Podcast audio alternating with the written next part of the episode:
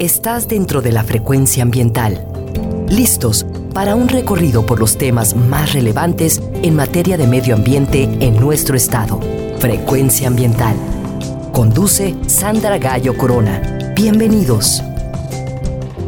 Hola, muy buenas tardes, bienvenidos, bienvenidas a su programa Frecuencia Ambiental. Soy Sandra Gallo y les acompañaré hoy sábado 18 de diciembre hasta las 4 de la tarde. Estamos a una semana de que celebremos la Navidad y estamos a dos semanas de que finalicemos este año 2021. Transmitimos desde la frecuencia de Jalisco Radio en el área metropolitana de Guadalajara a través del 96.3 de FM y simultáneamente desde el 630 de AM. Saludos a quienes nos escuchan cada sábado desde su teléfono móvil o computadora a través de www.jaliscoradio.com. Gracias a las personas que nos escuchan desde todas las regiones de nuestro estado, en la región Valles, la Ciénega, la región Lagunas, el sur y sureste, en los Altos, también a todos los municipios que integran la costa de Jalisco, así como quienes nos sintonizan desde las montañas de la Sierra Madre Occidental y la zona norte. Muchas gracias por escucharnos, les mandamos saludos. Les recuerdo que si se perdieron algún programa en vivo y quieren volver a escucharlo, pueden hacerlo a través de la página web de la CEMADET, en donde pueden descargar los podcasts completos y a través del enlace gobhal.mx diagonal Spotify Frecuencia Ambiental. Puedes comunicarte con nosotros a través de nuestras redes sociales, en la página de Facebook y vía Twitter. En ambas nos puedes encontrar como arroba semadethal.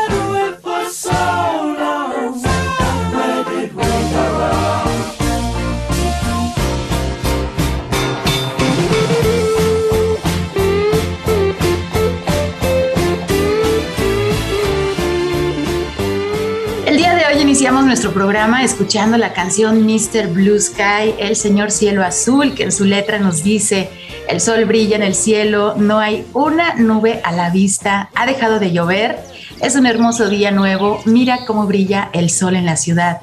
Espero hayan disfrutado de esta canción interpretada por el grupo Electric Light Orchestra. Hoy en Frecuencia Ambiental estamos muy contentos de recibir a un invitado que todos en algún momento hemos escuchado en los diferentes medios de comunicación y que nos ayuda en nuestra vida diaria a conocer el estado del tiempo. Es un gusto para mí recibir el día de hoy al doctor Ángel Meulener Peña quien es especialista en climatología y meteorología, realizó sus estudios de doctorado en la ex Unión Soviética, es profesor de la Universidad de Guadalajara, fue director del Instituto de Astronomía y Meteorología y en el año 2009 obtuvo el Premio Estatal de Ciencia y Tecnología que otorga el gobierno del estado de Jalisco a través del Consejo Estatal de Ciencia y Tecnología, el COECITJAL, por la creación del sistema de alerta temprana para la predicción de desastres. Actualmente proporciona asesoría como especialista en meteorología en la empresa Agromet. Seguramente ustedes conocen al doctor Ángel, ya que nos ayuda a conocer, como les mencioné, pues el estado del tiempo a diario a través de los principales noticieros de la televisión local. Bienvenido, doctor Ángel. Buenas tardes, ¿cómo está? Sandra, muy buenos días. Muy buenos días a ti y a todos los que están escuchando este programa. para mí también es un honor que Semadet eh, me invite a estar con ustedes y poderles diríamos, eh, aclararle algunas cuestiones con respecto a la meteorología, que a veces a, a las personas les parece complicado los términos que utilizamos los meteorólogos, y por eso es bueno que los meteorólogos tengamos esta oportunidad de estar con la comunidad para aclararle esas, esas cosas que no entienden, que a veces nos dicen, oígame, pero esto qué quiere decir, qué es el niño, qué es la niña, qué son las inversiones térmicas. Y bueno, todo eso es muy bueno que podamos nosotros enfrentarnos a la comunidad y explicarles puntualmente qué significa y también importantísimo, no podemos vivir de espalda al tiempo y al clima. Y fíjate que estoy eh, hablando de dos términos, dos términos, tiempo y clima. Eso se confunde mucho y no es lo mismo. A veces yo tengo que decirle a mis colegas en la televisión, óigame, no me digan que voy a dar el, estado o el pronóstico del clima, yo voy a dar el pronóstico del tiempo. ¿Y cuál es el motivo? Y bueno, entrando ya en materia para que se entienda bien, tiempo se refiere, o tiempo meteorológico se refiere a un periodo muy corto en que nosotros los meteorólogos le decimos a ustedes eh, qué condiciones van a tener en pocas horas, un día, dos días, tres días, en cuanto a las variables atmosféricas. Si va a haber calor, si va a haber frío, si va a llover en la tarde, si el cielo va a estar nublado. Eso es tiempo meteorológico. Y cuando hablamos de clima, nos estamos refiriendo a la característica meteorológica que tiene puntualmente un lugar del planeta en, eh, en el estudio basado en un estudio de muchos años de cómo se ha comportado, cómo se están comportando las variables meteorológicas en ese punto. Es una característica, por ejemplo, cómo es el clima de Guadalajara en invierno. Bueno, en invierno Guadalajara tiene condiciones de algunos días con frío, otros días no tan fríos, y eh, es un periodo en que llueve poco. Eh, el verano es diferente. En el verano el clima de Guadalajara es lluvioso, las temperaturas son elevadas. Eso es clima. Y lo que nosotros damos a diario es tiempo. Por eso es que yo digo tiempo y clima. Muy importante, pues bueno, estamos iniciando con toda la sabiduría del doctor Ángel y nos encanta tenerlos el día de hoy en Frecuencia Ambiental, justo para platicar acerca de este tema que consideramos que cada día debería de tomar más importancia en nuestras vidas, no nada más porque si en la mañana vemos que salió el sol y decimos, bueno, va a estar el, el día de hoy agradable y salimos corriendo y no agarramos un suéter o una chamarra y de repente en la tarde llueve y ahí nos andamos este, arrepintiendo de, ay, le hubiéramos hecho caso al doctor Meulener que en la mañana nos dio el pronóstico, pues bueno, es súper importante eh, en nuestra vida diaria, en nuestras actividades y repercute también, por supuesto, en toda la productividad que tiene en nuestro estado, que bueno, hablaremos un poquito más adelante, pero todo este conocimiento que sí puede ser muy técnico y que bueno, la ciencia necesita ser muy técnica, obviamente, pero de ahí se desprenden mucho conocimiento que es importante que nosotros no le demos la espalda, como lo está mencionando el doctor Ángel, y que nos debe llevar también a la, a la reflexión para estar más atentos, para adaptarnos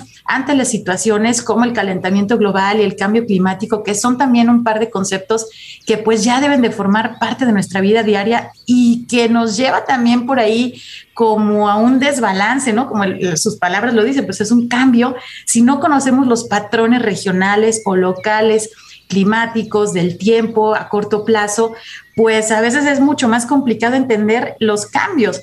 Y a mí me gustaría, eh, doctor, ahorita antes de irnos al corte, si nos puede eh, como mencionar las generalidades de antes de que conociéramos este concepto de cambio climático, de manera general, cómo, eh, cómo es el clima característico, bueno, cómo era el clima característico de la ciudad de Guadalajara, que de hecho, bueno, por ahí muy, muy famoso, muy agradable, pero cuáles eran las características, digamos, que ahora se han modificado, pero vamos, vamos comenzando como de las bases eh, climáticas que, que, tenemos aquí en nuestra región. Sí, eh, Sandra, muy buena pregunta. Mira, aquí también hay dos conceptos que a veces confunden.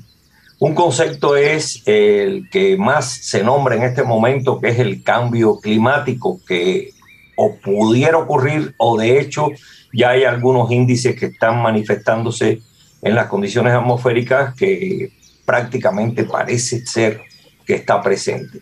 Y el otro concepto es variabilidad climática. cuando hablamos de variabilidad climática, es, son cambios que ocurren en la atmósfera en periodos muy largos que son naturales.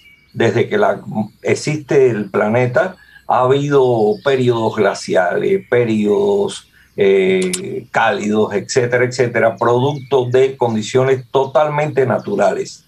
Sin embargo, el quehacer del hombre y en algunos casos un quehacer no muy bueno, ha traído como consecuencia que en unos años de unos años a la fecha se están viendo cambios que ya no son naturales. Son cambios que está ejecutando la atmósfera producto del daño que el hombre está haciendo sobre ella. Y eso es a lo que se refiere cuando hablamos de cambio climático o calentamiento global que pudiera ocurrir si el hombre sigue en, su desarrollo incontrolado o no controlado y que daña eh, en buena medida la atmósfera de nuestro planeta. En, en, general, si hablamos de un punto, por ejemplo, de Guadalajara, y refiriéndonos a la zona metropolitana de Guadalajara, si observamos la base de datos de muchos años que tiene el Instituto de Astronomía y Meteorología y algunas estaciones meteorológicas, se ha manifestado en unos 20 años aproximadamente a la fecha una tendencia a que la temperatura en esta ciudad ha empezado a subir con respecto a una media histórica de muchos años. Eso significa que el desarrollo intrínseco de la ciudad, el desarrollo de incontrolado de viviendas, de quitarle espacio a, la ciudad en cuanto a mm, los parques, por ejemplo, disminución de la floresta, la floresta, los parques, etcétera. Todo eso ha influido o influye en que la temperatura de esta ciudad ha ido increciendo en los últimos tiempos. Si le preguntamos, a, por ejemplo, a, tu abuelo o un bisabuelo de hace 50 años, era diferente la ciudad de Guadalajara. Y en eso eh, hay que tener mucho cuidado porque si no frenamos eso, vamos a tener problemas serios a futuro. Sí, doctor, y bueno, algunos ya los estamos viendo y justo vamos a tener que irnos a nuestro primer corte de estación. Este tema es muy importante, muy interesante. Quédense con nosotros, estamos platicando acerca, bueno, del clima, de la meteorología, también del operativo invernal que justamente acabamos de, de publicar como secretaría y que implica pues ciertas acciones también para mejorar la calidad del aire, que vamos a entrar un poquito más a detalle en unos momentos más. No se vayan, quédense con nosotros, estamos en frecuencia ambiental. Frecuencia ambiental. Vuelve en unos momentos. Quédate con nosotros. Estás sintonizando Frecuencia ambiental. Continuamos.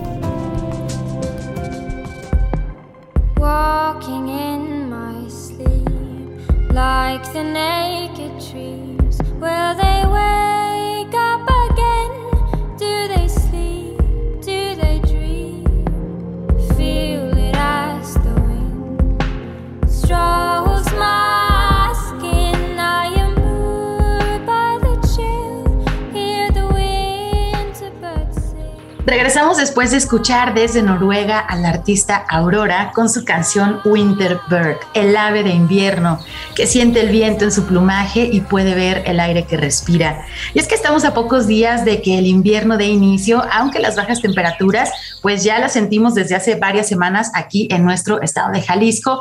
Y estamos platicando el día de hoy acerca del clima, de los efectos que tiene, bueno, vamos a platicar eh, acerca de los efectos que el clima tiene sobre las actividades productivas de nuestro estado, así como también vamos a conocer cuáles son las predicciones para este próximo año 2022 que estamos a punto de comenzar. Y les platicaremos también pues de este operativo invernal para mejorar la calidad del aire y para conocer toda esta información nos acompaña el doctor Ángel Meulonert, quien es especialista en climatología y meteorología. Y bueno, en el bloque anterior el doctor nos estaba comentando acerca de cómo eran las características de nuestro tiempo, de nuestro clima aquí en la ciudad de Guadalajara, previo a que conociéramos pues que existiera este cambio climático. Adelante, doctor. Sí, eh, para finalizar este aspecto de cómo, cómo era el clima en Guadalajara y cómo se está comportando actualmente, nada más quería decir que básicamente si la ciudad sigue desarrollándose de una manera no correcta y seguimos terminando con nuestros bosques o talando árboles, etcétera, o los incendios que ocurren eh, que son, no son naturales en el bosque de la primavera, pues nos vamos a ver en problemas a futuro porque la ciudad necesita de ese pulmón, ese pulmón sano, que son los bosques que nos rodean, que es el bosque de la primavera principalmente. Sí, importante pues saber que todo esto tiene una relación, a lo mejor la intensidad de las tormentas que, que en verdad en pocos años, digo, estoy hablando de 10, 15 años, que bueno, en, ahora sí que en tiempo este, geológico, ecológico, pero también hablando de la parte climatológica, pues es poco tiempo y hemos visto también la intensificación de las tormentas. Obviamente, como dice el doctor, si tenemos una, un desarrollo, una planeación que no considera los aspectos climáticos en nuestra ciudad, pues estamos viendo también que cada temporada se vuelve un caos, este, incluso pues bueno, ya hay por ahí eh, personas personas que, que lamentablemente han perdido la vida simplemente en nuestras vialidades, que eso antes no sucedía porque no tomamos en cuenta el medio ambiente y nuestro alrededor, qué es lo que está sucediendo. Sabemos también que nuestro estado de Jalisco es reconocido a nivel nacional como el gigante agroalimentario.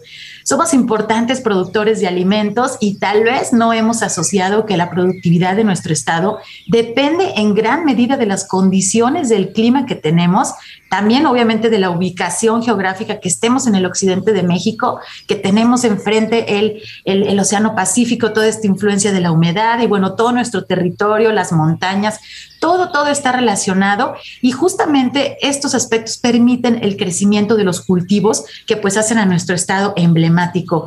Doctor, platícanos por favor, eh, ¿cuál es la relación justamente del clima con el sistema productivo agropecuario de Jalisco tan importante que tenemos? Sí, Sandra, tú lo has dicho, todo está relacionado. Yo tengo una experiencia ya de muchos años de estar en contacto directo con los agricultores del estado de Jalisco y los estados colindantes donde les ofrezco eh, pláticas acerca del comportamiento de la temporada de lluvias, de la temporada de invierno, para que de alguna manera ellos estén preparados para mitigar efectos negativos que el clima y el tiempo pueden efectuar sobre sus cultivos. Esto lo hacemos año con año, nos reunimos con 3.000, 4.000 agricultores del estado en reuniones muy grandes que bueno, por el efecto de la pandemia tuvimos que disminuirlas un poco el año pasado. Esperamos que el año próximo ya estemos en condiciones de podernos reunir de nuevo, porque bueno, prácticamente todas las reuniones fueron virtuales y ya sabes que virtuales es poca, el auditorio es menor, no todo el mundo tiene la posibilidad de entrar en una reunión virtual, pero bueno, eh, esperamos que este año que entra esto se resuelva. Hay una relación muy estrecha entre los fenómenos meteorológicos que se producen en nuestro estado y la productividad, la cosecha, de los productos agrícolas que este estado eh, año con año produce. Y por eso es que eh, es importante que los agricultores no vivan de espaldas al tiempo. En estos tiempos críticos como ya hablamos anteriormente, de posibilidades de un cambio en las condiciones atmosféricas a futuro, en que tengamos que, dependiendo de las condiciones del tiempo, ya no podremos sembrar lo que ahora sembramos, tendremos que sembrar otro, otro producto. Todas esas cosas influyen en, notablemente en la agricultura de nuestro estado. Y es por eso que estamos eh, dispuestos a, estar, seguir en contacto con los agricultores, darle las perspectivas de cómo se va a comportar la temporada de lluvia próxima, las perspectivas de cómo se va a comportar esta temporada invernal que apenas empezará a comenzar o ya comenzó, porque tú hablabas de eh, un efecto, un concepto astronómico que es invierno. El invierno es astronómico, no es meteorológico. Los meteorólogos en estas latitudes, que son latitudes del trópico, cercanas al trópico, no clasificamos eh, astronómicamente los periodos del año, invierno, otoño, primavera, verano. Esas fechas las pone eh, el hombre atendiendo a, a, consideraciones astronómicas, posición de la Tierra con respecto al Sol. Pero como tú bien lo dijiste, desde hace ya algunos días ya estamos sintiendo frío. Entonces, ¿por qué decir que el invierno empieza el 22 de diciembre si ya hay frío desde noviembre? ¿Por qué? Porque las condiciones meteorológicas son diferentes en esta latitud. Esto sí se cumple casi como un relojito en latitudes medias, allá en Chicago, en, en Atlanta, en Georgia. Ahí sí se cumple que los árboles pierden hoja en el otoño, se quedan pelones, que después eh, transcurre el invierno y no hay ni nada verde, todo es blanco. Pero aquí no, aquí nosotros no podemos clasificarlo así, por eso los meteorólogos tenemos dos clasificaciones. En el periodo invernal, que nosotros le llamamos que corre de finales de octubre hasta abril, es el periodo de pocas lluvias, el periodo que casi no hay lluvias o muy pocas, y el periodo de lluvias que comienza en mayo y termina en mediados de octubre, es la clasificación que nosotros hacemos, periodo de lluvias o periodo poco lluvioso, que es más, más acertado que el astronómico. Completamente de acuerdo, doctor. Y justamente porque estamos ubicados en eh, México en una zona tropical, pero también la parte norte del territorio, como bien lo mencionas, pues es esta zona templada que sí obedece un poco más a estos cambios. Así y, es. y justamente, pues lo que nos rige mucho aquí en nuestra región son justo las lluvias y las secas, ¿no? El, el periodo de estiaje, el periodo este, lluvioso. Y hay un concepto que, bueno, es, es un reto, doctor, que, que voy a agradecer que, que nos puedas orientar, que nos ayudes a entender. Hemos escuchado, bueno, ya desde hace varios años el fenómeno del niño. Digo, nosotros en nuestras clases de meteorología dentro de, la universidad, de los posgrados, pues obviamente se utilizan este, mm, presentaciones de PowerPoint, eh, imágenes, ¿no? O sea, visuales. Ahora estamos en radio y sé que no es fácil, pero yo confío en toda tu experiencia en que podamos entender qué es el fenómeno del niño, porque eso también tiene una influencia aquí en nuestra región y a veces escuchamos en las noticias que es año niño, que es año niña, que es neutral, que va, que viene, pero bueno, ¿qué es esto? ¿Qué es esto del fenómeno del niño, doctor? Sí, voy a tratar de ser un poco bastante explícito y, y gráfico para que lo entiendan bien. Miren, el Océano Pacífico en su faja tropical, o sea, la zona más cercana al Ecuador, ahí existen eh, corrientes marinas que en alguna época, en, la, prácticamente en la época del año de periodo, diríamos, de verano, vamos así decirlo, el, el más cercano al verano, pues esas corrientes marinas están empujando continuamente, que son, eh, eh, eh, o sea, son empujadas por los vientos que predominan en esa faja tropical. Estamos hablando de lo más cercano al Ecuador.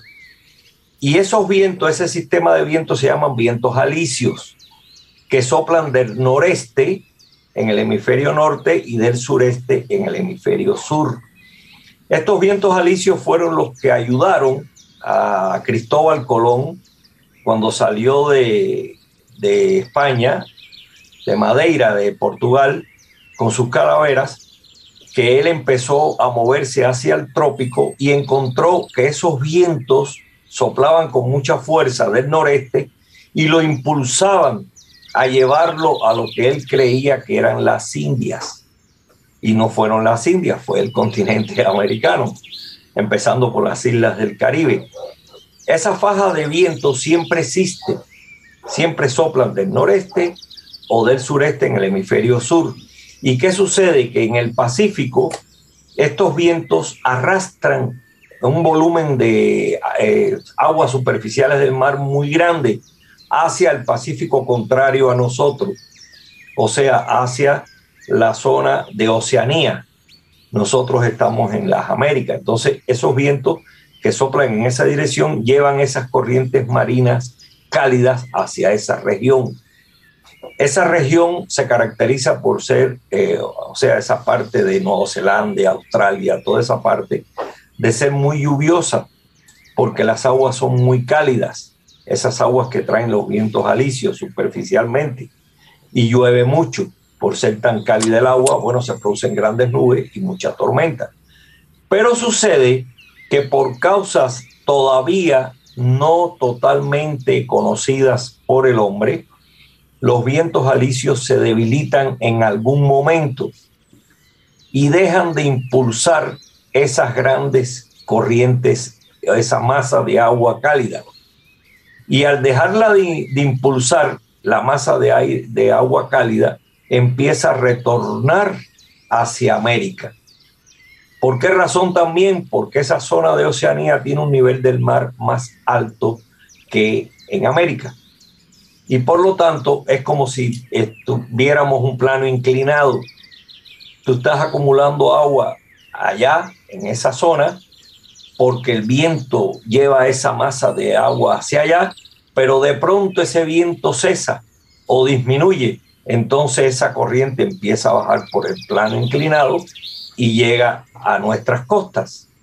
Y por lo tanto, esa agua cálida que llega con fuerza desde aquella zona remota del Pacífico, que es más cálida que lo normal, pues entonces lo que sucede es que llega el famoso o llamado evento del niño, que se le llama el niño porque los pescadores peruanos se dieron cuenta desde hace ya más de dos siglos, que siempre se dedicaban a la pesca allá en las costas de Perú, se dieron cuenta que había momentos en el año en que las aguas frías de esa zona, comúnmente frías y muy ricas en plancton y muy ricas en pesca de anchoveta, pues ellos veían que las aguas se calentaban abruptamente y disminuía la pesca porque el plancton moría.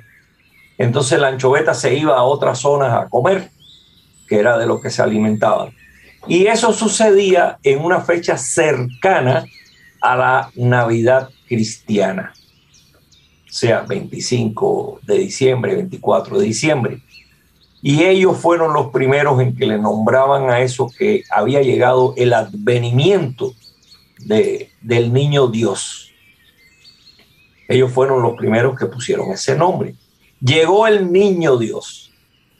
Y entonces los científicos que nos gusta poner nombre a todo, como le ponemos nombre a los ciclones tropicales, pues los científicos dijeron, ah, después que estudiaron el fenómeno posteriormente a eso, dijeron, ah, esa llegada de las aguas cálidas que viene de esa zona es algo irregular que no ocurre todos los años y le vamos a nombrar el niño y de ahí sale el nombre del niño a ese evento que llegan las aguas cálidas a las costas de Perú y después se distribuyen por toda la zona de América del Pacífico. Pero como no puede existir un Adán sin una Eva, hay momentos en esta zona, precisamente esa zona de América del Sur, cercana a las costas de América del Sur, de Chile, Ecuador y de Perú, pues hay momentos en que es tan fuerte el influjo del hemisferio opuesto del polo de la Antártida, el flujo de viento hacia el norte, que lo que traen es aguas frías, más frías de lo que normalmente ahí en esa zona ocurre. Y cuando ese fenómeno aparece, que también es irregular y no aparece todos los años, empieza la temperatura del mar a bajar más de lo normal en toda esa, eh, esa zona que les hablé de América del Sur, pues aparece el evento, diríamos, contrario, la Eva, o sea, la niña. y ese fue el nombre que se utiliza para tanto para uno cuando es cálido, que es el niño, y cuando es frío, que es la niña. No estarás muy de acuerdo conmigo porque en este caso el niño es cálido y la niña es fría. Sí, bueno, pues ahora sí que, eh, acomodar un género a los fenómenos este, climáticos, pues es algo es, eh, como complicado, pero funciona muy bien también para que nosotros ubiquemos. Y pues, eh, queridos radioescuchas, ustedes se están dando cuenta de que las influencias que tenemos nosotros y justo estos cambios que, hemos notado en los últimos años, en este año que tuvimos una temporada este, de, la niña, ¿no? Que, pues hubo ciertos efectos locales que, ya ahorita el doctor tenemos unos tres minutitos antes de irnos a nuestro siguiente corte, pues ya entendimos un poco qué es el niño, qué es la niña, de cómo estos cambios del Océano Pacífico que están a miles de kilómetros de la ciudad de Guadalajara, pues bueno, tienen una influencia directa sobre toda nuestra región y eso debemos estar siempre muy conscientes en el medio ambiente, en el clima, estos vientos que se encuentran en la atmósfera alta, pues bueno, también es muy interesante, con poquito que se debiliten, pues ya se ocasionan ciertos cambios climáticos que aquí en nuestra región, pues bueno, eh, ha tenido también este, ciertos impactos muy, muy este, frescos, digamos, que, los hemos vivido prácticamente en los últimos meses. Doctor, antes de irnos a, a nuestro siguiente corte, si nos puede dar algunos ejemplos de en nuestra región cómo ha afectado, sobre todo que tenemos el, fenómeno de la niña muy, muy fresco y que tenemos también ya confirmado que para este temporal va a continuar este fenómeno de la niña. Sí, mira, déjame decirte rápidamente, porque eso me faltó en la anterior descripción, que traté de hacerla lo más descriptivo posible. En las aguas marinas, eh, el mar, los océanos, son un motor de energía para la atmósfera, independientemente de que el sol es el principal la radiación solar. Pero la, el océano es un motor de energía. ¿Qué quiere esto decir? El océano le proporciona energía a la atmósfera subyacente. Se nutre eh, la energía que el océano le, le da. Y, ese, y esa energía se transforma en los diferentes cambios que hay en el sistema climático, en el sistema Tierra-atmósfera. Si en un momento dado se calienta el Pacífico en esa gran zona más de lo normal, la atmósfera va a recibir más energía de la que necesita normalmente. Y eso trae un desbalance, una empieza a desbalancearse, la atmósfera pierde su equilibrio natural porque tiene más energía que la necesaria. Y es por eso que cuando hay un niño llueve más en lugares donde en ese momento no debería llover y por el contrario y ocurren así trastornos. La temperatura sube más en un lado, baja más en otro, por ese desbalance energético. Y en el caso de la niña sucede lo mismo. Si la atmósfera tiene menos energía que la que necesita, pues también se desequilibra. Y para encontrar el equilibrio, porque la atmósfera siempre va hacia el equilibrio después que es desequilibrada, para encontrar el, el equilibrio se demora mucho, pasan meses, no es una cosa de que ya eh, se aparece la atmósfera equilibrada. Y en nuestro estado se nota cuando hay un niño, el invierno se torna o el periodo invernal se torna más lluvioso de lo normal. Ejemplo, 13 de diciembre de 1997, la nevada de Guadalajara por las lluvias que se produjeron. Y cuando hay una niña, el periodo invernal se torna más seco de lo normal. Es seco, pero es más seco todavía. Y eso pues lo vivimos en este invierno pasado y pues ya no sé si decir afortunado o desafortunadamente, son ciclos que prácticamente quisiéramos tener como humanos, ¿no? Quisiéramos tener el control de muchas cosas en nuestro planeta, pero no es posible. Hay, hay ahora sí fenómenos planetarios este, que, que, se sale de, de nuestras manos y más bien tenemos que conocer para podernos adaptar, porque justamente toda esta energía de la que nos habla el doctor Ángel, pues obviamente y literalmente cae sobre nuestras cabezas muchas veces que tenemos estos grandes, por ejemplo, ciclones, estos huracanes, que la energía, pues bueno, está asociada, por supuesto, a los desastres naturales y cuando tenemos periodos muy secos como pues este que viene y el, el que acabamos de pasar, pues tenemos esta ausencia de humedad en nuestra atmósfera con altas temperaturas, con vientos fuertes y eso obviamente provoca pues grandes incendios forestales que digamos que son como lo más evidente, los fenómenos más evidentes pero hay sin duda otros que, bueno, podríamos ir desmenuzando, pero tenemos que irnos a nuestro corte de estación. El programa se nos está yendo de las manos como agua, porque es muy interesante este tema y tenemos que estar nosotros conscientes de qué es el clima, cómo está en nuestra región, los cambios y cómo podemos adaptarnos también, pues, a estas situaciones de cambio climático. Hablamos de mitigación, también hablamos de adaptación por el bien de nuestra salud, por el bien de nuestra sociedad. Regresamos en unos minutos, quédense con nosotros, estamos en frecuencia frecuencia ambiental. Frecuencia ambiental. Regresa en unos minutos.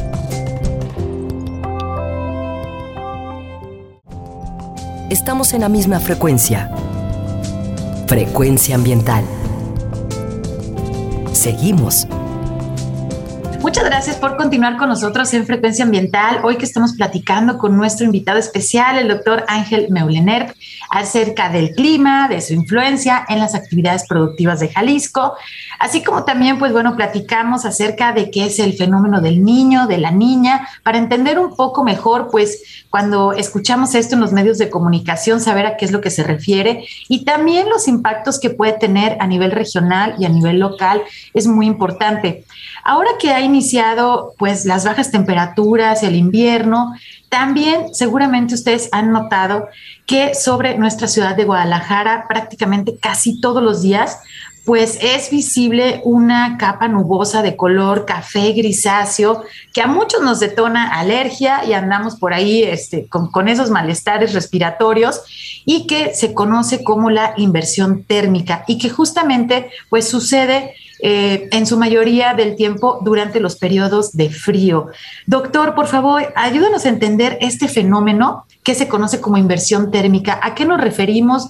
Eh, ¿Cuándo es más común el grosor que tiene la capa de contaminantes? Porque muchas veces podemos ver a veces la punta de los edificios que existen en nuestra ciudad y debajo de esa punta de los edificios no vemos nada, vemos esta capa. ¿Qué, qué es lo que está sucediendo aquí en el valle del área metropolitana de Guadalajara? Mira, déjame primero eh, aclarar alguna cuestión con referencia a la niña. La niña terminó, eh, la que tuvimos, una de las más grandes de que se tiene registro, terminó en los primeros tres meses de este año y posteriormente pasamos a un periodo neutral. Eso nos ayudó mucho porque trajo una temporada de lluvia muy buena. Si hubiera seguido la niña la temporada de lluvia hubiera sido un desastre como fue la del año pasado que prácticamente nos metió en una sequía pavorosa ¿no? a todo el país. Sin embargo, las condiciones se volvieron a dar en el mes de noviembre para el comienzo de una nueva niña. No fue la anterior porque hubo un periodo en que no hubo niña.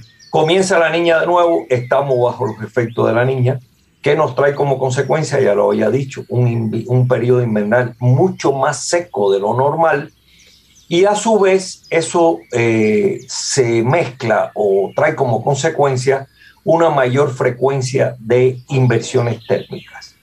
¿Qué es la inversión térmica? Es un fenómeno natural, es un fenómeno que siempre ocurre y que siempre va a ocurrir. Fíjate que un estudios que hemos hecho en el Instituto de Astronomía y Meteorología, en Guadalajara hay 288 días del año con inversiones térmicas, o sea, casi todo el año. Lo que sucede que en el periodo de lluvias no importa o no ocasiona ningún problema porque la atmósfera se está lavando continuamente con la lluvia y, arrastra los contaminantes que salen de los vehículos automotores, de las ladrilleras y en menor medida de las industrias.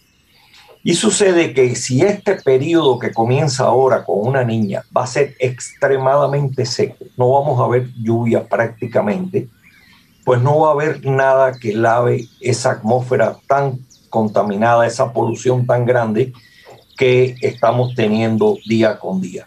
Y ocurre entonces que la inversión térmica, que es un fenómeno natural, totalmente natural, que ocurre en cualquier lugar y no lo sentimos. ¿Por qué razón? Porque se refiere a que la temperatura, si nosotros nos movemos en la vertical, o sea, por ejemplo, si estamos en la base del Nevado de Colima y subimos con un termómetro a la punta del Nevado, en condiciones normales vamos a ver que la temperatura disminuye con la altura. A medida que subimos hacia la cima del Nevado, vamos a ir encontrando cada vez temperaturas más bajas. Pero cuando ocurre una inversión térmica en una capa muy estrecha de la atmósfera, la temperatura no sube con la, no eh, disminuye con la altura, sino que sube en una capa muy estrecha. ¿Y qué sucede? Que ese efecto de que se encuentran temperaturas más elevadas a un nivel muy cercano a la superficie fría de la Tierra, lo que hace es, un, eh, coloquialmente hablando, como que taponea la posibilidad de que la polución se vaya hacia la atmósfera, se diluya en la atmósfera a medida que subimos. Y por lo tanto lo que se crea es una acumulación por muchas horas, porque además de eso, al ser un periodo seco, los vientos son muy débiles no logran arrastrar la polución y por muchas horas ese tapón que le llamamos la inversión térmica va a estar aguantando esa polución que está debajo. Y por lo tanto nosotros estamos respirando continuamente esa contaminación. Eso es lo que ocurre. Pero, por ejemplo, en época de los mayas, los aztecas, eh, los, los indígenas de nuestra región vivían felices porque no había polución artificial y había inversión térmica, porque siempre la ha habido. Entonces no había ningún problema, no había contaminación, entonces no había, la inversión térmica no producía nada, por eso es que no debe ser un síndrome. ¿Hay inversión térmica? No, la inversión térmica es natural y no produce ningún problema. ¿Sabe quiénes producen el problema? El hombre si no tuviéramos casi dos millones de carros siempre circulando en la zona metropolitana, si todo fuera una atmósfera limpia, pues no había ningún problema con las inversiones térmicas. Bueno, eso es en, pocas palabras, ¿no? ¿Qué es la inversión térmica y qué es la consecuencia que, que nos puede traer? Que no es nada más y nada menos que el hombre el que causa esa consecuencia. La inversión térmica no tiene culpa de nada. Exacto, y pues este, esta capa que está atrapando justamente pues los contaminantes que nosotros mismos estamos produciendo y que nosotros mismos estamos respirando, pues es justamente en una época de pandemia, créame, es muy importante pues tener un poco más de conciencia o mucha más de conciencia acerca de nuestras acciones en la vida diaria, porque pues justamente eh, se acaba de publicar hace unos días lo que corresponde al operativo invernal. Seguramente ustedes pues han oído hablar de, él. Es importante, eh, este operativo invernal pues consiste en, en una serie de acciones que deberíamos de atender como ciudadanos pero también consiste en la coordinación entre las dependencias estatales y municipales, justamente para reducir las emisiones contaminantes durante la temporada crítica de invierno, ya que la inversión térmica no podemos modificarla, ¿no? Porque ya lo escuchamos que es un fenómeno natural, pero lo que sí podemos modificar es la cantidad de contaminantes que estamos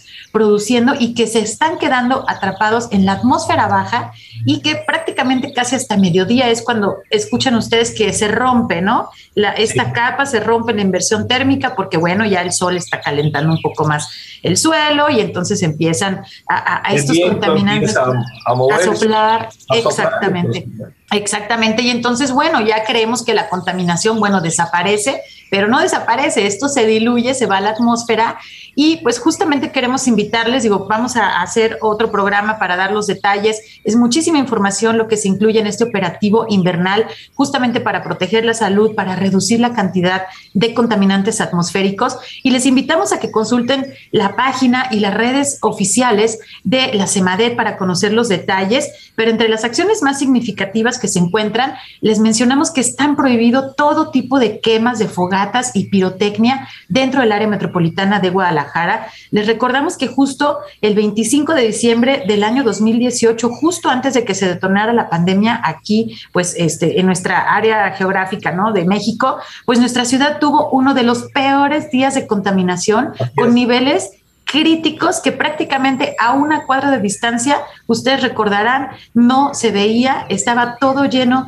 pues de, de, humo. Y justamente pues debemos evitar que la calidad del aire vuelva a esos niveles de toxicidad. Y más porque nos encontramos en un periodo de pandemia, les invitamos a que como ciudadanos también se informen y realicen sus reportes en caso de observar humo excesivo, eh, ya que, bueno, del día 15 de diciembre al 15 de febrero es que está activo este operativo invernal y los reportes los invitamos a que los realicen a sus respectivas direcciones de ecología de sus municipios, pero también pueden hacerlos a través de nuestras vías de comunicación, que pueden ser las redes sociales de la CEMADET, de la Procuraduría Estatal de Protección al Ambiente, la PROEPA. Les doy rápidamente un número de teléfono que es el 33 30 30 82 50 y también pueden hacer sus denuncias ciudadanas al correo electrónico denuncias.semadet@jalisco.gov.mx. Todos podemos ayudar para que el aire que respiramos tenga una mejor calidad. Todos estamos en esta burbuja hermosísima que se llama planeta Tierra y que estamos contaminándolo, todo el mundo estamos respirando. Nadie, por más que tengamos los cubrebocas puestos, pues bueno, es aire que estamos respirando y si está contaminado, pues vamos a estar enfermos. Doctor, antes de despedirnos, me gustaría hablemos de la importancia del bosque de la primavera y de las áreas naturales que rodean el área metropolitana de Guadalajara. ¿Cómo estas se conoce que son reguladores del clima? ¿Ustedes han notado diferencias de temperatura? Sabemos que tienen estaciones meteorológicas en estas regiones. ¿Cómo, cómo podemos decir que son reguladores del clima estas zonas boscosas? Mira, las zonas boscosas de, del estado de Jalisco y en particular en la zona metropolitana, Estamos hablando de parques, jardines y el bosque, claro que sí, el bosque de la primavera. Son pulmones, son pulmones que ayudan a que la calidad del aire sea cada vez, que sea, que sea buena, que se, que se absorba buena parte de lo que el hombre mal hace, ¿no? Y por lo tanto hay que cuidarlos, hay que cuidarlos enormemente. Y una, por ejemplo, te puedo decir de la estación meteorológica que tenemos eh, con agua tienen Colomos. En estos días, esa estación meteorológica ha estado marcando una temperatura de 6 grados como mínima al amanecer. Y en otras estaciones que están donde está el asfalto, donde están las construcciones, en la zona metropolitana, la temperatura era de 11 grados, 12 grados. Ahí ves una notable diferencia de 6 grados en un lugar que está dentro de la zona metropolitana, dentro del asfalto. Sin embargo, el bosque ayuda a que la temperatura no sea tan elevada, incluso en la tarde también es más baja que en los alrededores. Hay otra estación en la zona en, interna, en picnic, en la zona de picnic, en el bosque de la primavera. También la diferencia con la zona metropolitana es de 6, 5 grados, la mínima. Y la máxima también. A veces hay en esa estación marca una máxima de 22 y en la zona metropolitana hay 26, 27 grados. O sea que eh, ahí te puedes dar cuenta cómo influye el, el, bosque, cómo influyen los jardines, cómo influyen los parques. Y lamentablemente a veces los destruimos, a veces, no sé, irresponsablemente talamos árboles. El árbol es vida, el árbol nos da, el árbol nos da un bienestar mayor para poder vivir en un lugar, en un clima más agradable. Entonces, eh, también, eh, bueno, eh, te quería decir acerca de las condiciones que tenemos en este momento, rápidamente. Estamos bajo la niña, el efecto de la niña. Los próximos meses van a ser críticos en cuanto a mayor frecuencia de eh, calidad del aire o precontingencias o contingencias ambientales no deseables.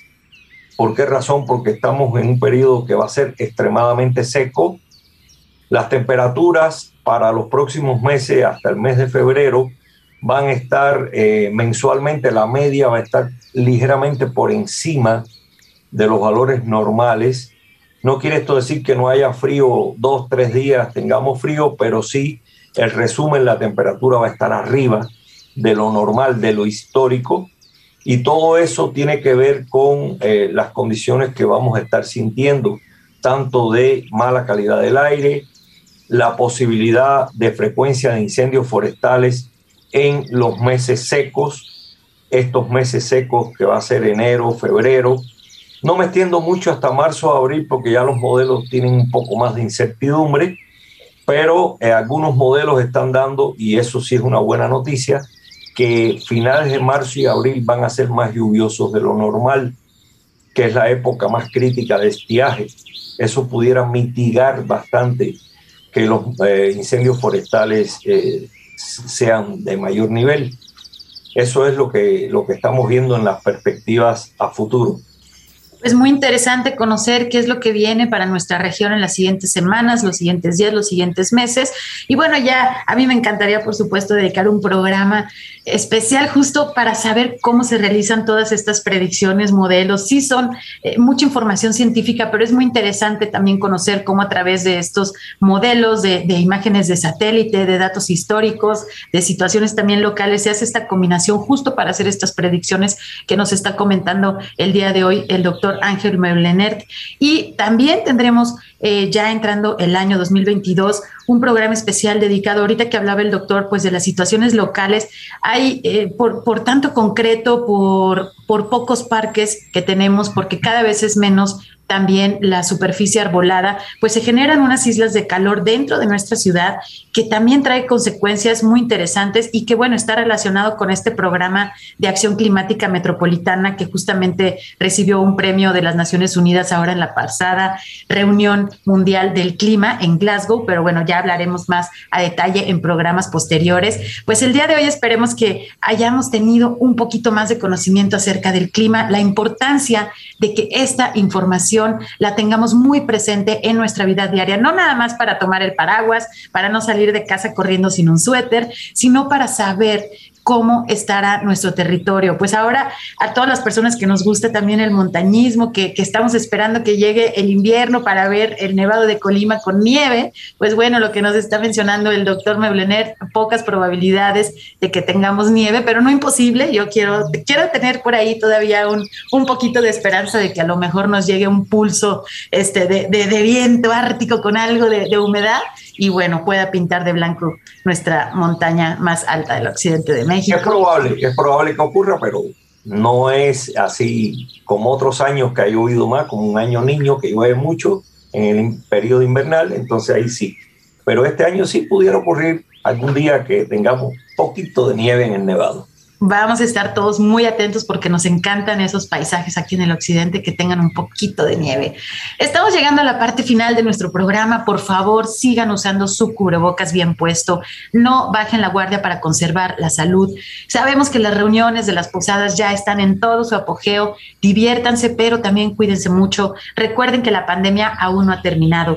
Quiero agradecer a nuestro invitado, el doctor Ángel Meulenert. Muchísimas gracias, doctor, por acompañarnos. No hay de qué, Sandra. Y bueno, una última cuestión. Necesitamos educación, educación y más educación. Eso es lo que necesitamos para que sea benéfico eh, vivir en una ciudad tan bella como Guadalajara y que no tenga todos los problemas que se han señalado anteriormente. Muchísimas gracias, doctor. Pues tiene los micrófonos abiertos aquí en Frecuencia Ambiental. Nos encantó que nos acompañara con todo el conocimiento y espero que tengamos más programas aquí con usted. Agradezco también a mi compañero Marco Barajas por su ayuda en los controles de la cabina de Jalisco Radio. Desde la Dirección de Educación y Cultura para la Sustentabilidad, soy Sandra Gallo y les agradezco mucho su escucha. Nos sintonizamos el próximo sábado a las 3 de la tarde. Estaremos acompañándoles en un programa especial de Navidad. No nos vamos a de vacaciones, estaremos aquí con ustedes porque la información ambiental combina con todas las festividades, así que no se lo pierdan. Les invito a que continúen con la programación de la JB Jalisco Radio. Pasen felices fiestas, hasta pronto. Por hoy ha sido todo en Frecuencia Ambiental. Te esperamos el próximo sábado a las 3 de la tarde para seguir explorando los temas relevantes del medio ambiente de nuestro estado y más allá. Frecuencia Ambiental una coproducción de la Secretaría de Medio Ambiente y Desarrollo Territorial y JB Jalisco Radio. Hasta entonces.